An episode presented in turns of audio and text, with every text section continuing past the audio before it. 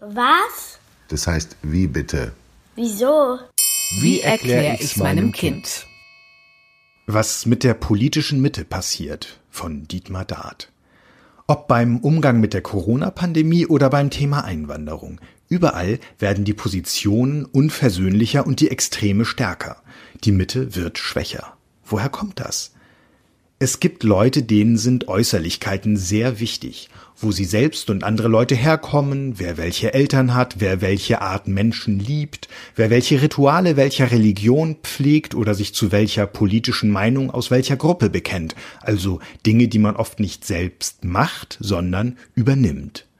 Politische Meinungen werden nach rechts und links unterschieden. Seit in Europa zu Zeiten, als die Leute noch von Königinnen und Königen regiert wurden, in Beratungshallen, wo man über Regierungsfragen redete, einige Leute links und andere rechts von der Königin oder vom König saßen.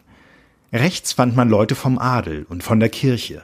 Der Adel bestand aus Familien, die viel Macht, Reichtum und besondere Rechte hatten. Das alles konnten sie ihren Kindern vererben. Natürlich wollten sie, dass es so bleibt. Die Kirchenleute wiederum waren damit einig, denn sie dachten, dass ihr Gott den Menschen das Schicksal zuteilt. Wo sie herkommen, sollte also darüber entscheiden, was ihnen zustand. Das hatten sie in Büchern gelesen, die Menschen geschrieben haben und glaubten es, obwohl Gott selbst in politischen Beratungen bei König oder Königin nie vorbeikam. Links von König oder Königin saßen Leute, die weniger Macht und Reichtum hatten als Adel und Kirche, aber auch ein bisschen, meistens als Geschäftsleute erworben. Sie fanden, dass nicht wichtig sei, wer eine Person nach den Maßstäben der Beschreibung von außen ist, sondern was sie arbeitet und was sie zum Tauschen oder Verkaufen mitbringt. Arm waren damals weder die Linken noch die Rechten, die Armen hatten gar keine Plätze bei den Beratungen.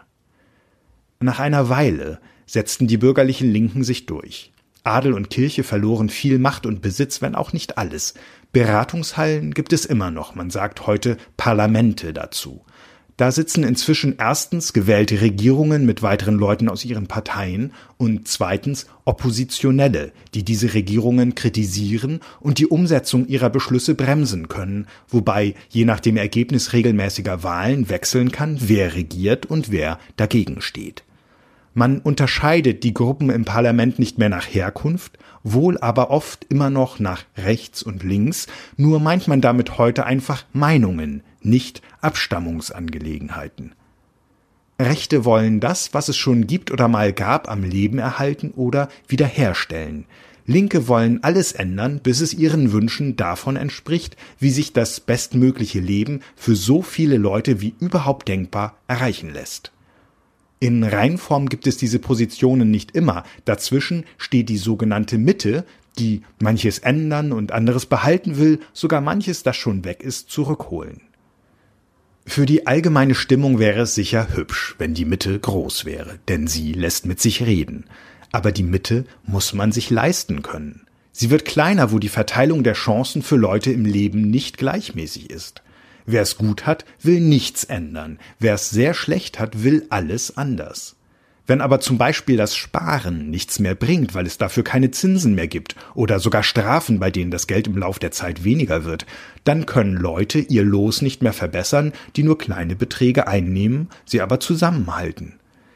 Das geschieht derzeit gerade in den wirtschaftlich fortgeschrittensten Gegenden. Und dazu bleiben dort seit einiger Zeit die Löhne von Leuten, die ihr Leben mit Arbeit verdienen, statt über Einnahmen aus Besitz, bestenfalls gleich niedrig. Teils sinken sie sogar, weil das, was man sich für das verdiente Geld kaufen kann, teurer wird. Der Hang zur Mitte lässt nach.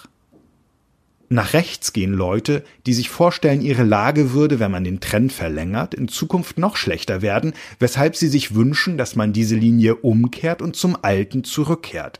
Sie wollen sich darauf verlassen, dass die Herkunft wieder entscheidet. Sie wollen auch, dass ihre Gruppe, etwa die in Deutschland geborenen Leute mit eben solchen Vorfahren oder die Männer oder die Christen oder sonst irgendwas Schematisches, dabei die größeren Chancen zugeteilt bekommt. In Deutschland führte so eine Bewegung vor 87 Jahren nach einem verlorenen Weltkrieg und einer Wirtschaftskrise zu einer grauenhaften Regierung. dem Mord an Millionen jüdischer Menschen und anderer Minderheiten und zu einem weiteren verlorenen Weltkrieg. Leute, die denken, die schlechte Gegenwart ließ sich durch eine Rückkehr zum Älteren überwinden, übersehen, dass die schlechte Gegenwart ein Ergebnis der Vergangenheit ist, dass also wer zurück will, einen Zustand anstrebt, aus dem früher oder später wieder das bekannte Schlechte, etwas ähnlich Schlechtes oder sogar Schlimmeres folgt. Man sollte, wenn die Lage übel ist, nicht darüber streiten, ob man Altes wiederbeleben kann. Etwas Übles muss man eh ändern. Es ist wohl klüger, man tut das mit der Bereitschaft, realistisch über Neues und Unbekanntes nachzudenken. Denn das Bekannte hat das Übel ja gebracht.